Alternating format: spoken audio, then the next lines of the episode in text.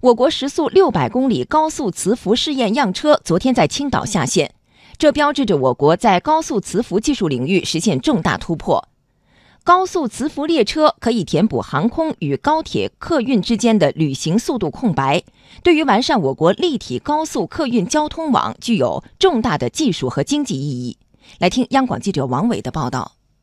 高速磁浮课题负责人、中车四方股份公司副总工程师丁三三介绍。我国高速磁浮项目于二零一六年七月启动，经过近三年的技术攻关，课题团队成功突破高速磁浮系列关键核心技术车辆牵引、运控、通信等核心子系统研发，取得重要阶段性成果，解决了超高速工况下车体轻量化、强度、刚度、噪声等系列难题，开发出了轻质高强度的新一代车体，研制出了高精度的悬浮导向、测速定位装置和控制系统。此外，在牵引系统和运控通信方面，也都做了大量技术创新。目前，牵引系统和运控通信系统均已完成试验样机研制。方方面面的问题归结下来，那么就有空气动力学的问题，有动力学的问题，有车线同步协同协同控制的问题，有这个核心的悬浮导向的这个控制、测速定位的控制，以及车地通讯的这种高实验要求可的这种通信技术和我们的整个网络。它因为它是一个。全自动无人驾驶的系统，那么它的整个控制技术，对多车多分区，那么这一系列的问题，都是很深的这个技术探索才能完成的。丁三三说，试验样车作为高速磁浮项目研发的重要环节，是高速磁浮实车级试验验证平台。通过试验样车，可以对高速磁浮关键技术及核心系统部件进行验证和优化。试验样车的下线，为后续工程化样车的研制打下了技术基础。试验样机对我们整个磁浮系统的研制，它是具有里程碑意义的。就是我们原来做的大量的试验，你都是基于实验室、基于零部件系统你搭建的地面的系统。那么这个车呢，它车出来了以后，你可以把所有的系统围绕着车集成在一起。那么车上的这个所有的系统，车和地面的系统的这种联调联试，它都可以在这上面来实施。所以呢，它是一个。相当于一个很大型的这个实战的实验室，那么它对于未来的这个工程化样机的研制是至关重要的。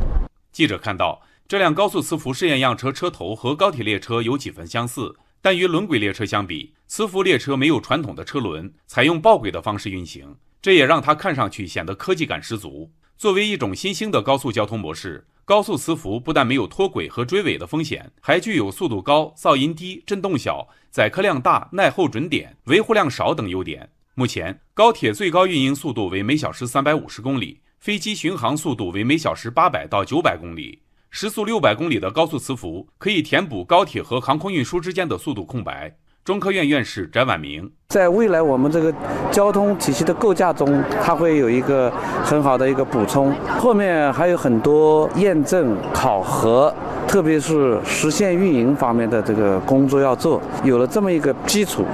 后面我们的创新的脚步会前景广阔。据了解，围绕高速磁浮项目，中车四方股份公司目前正在建设高速磁浮实验中心、高速磁浮试制中心，预计今年下半年投入使用。同时，五辆编组时速六百公里高速磁浮工程化样车的研制目前也在顺利推进中。按照项目计划，将在二零二零年下线，二零二一年在调试线上开展系统综合实验，完成集成验证，形成高速磁浮工程化能力。中科院院士翟婉明表示。高速磁浮项目的推进和发展，将带动我国装备制造业技术创新和跨越式发展。这个工作的研制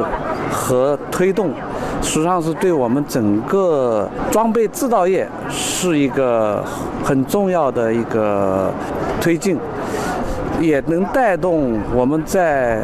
整个制造业这个全链条方面的技术的往前进，有很大的作用。这里面就包括我们的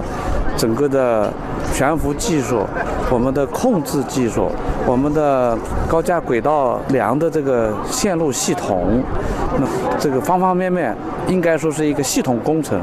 要实现中国制造大国往强国跨越，需要从一个一个方面去突破，这个是一个很好的载体。呃，我想我们大有可为，在这方面进行一些技术装备方面的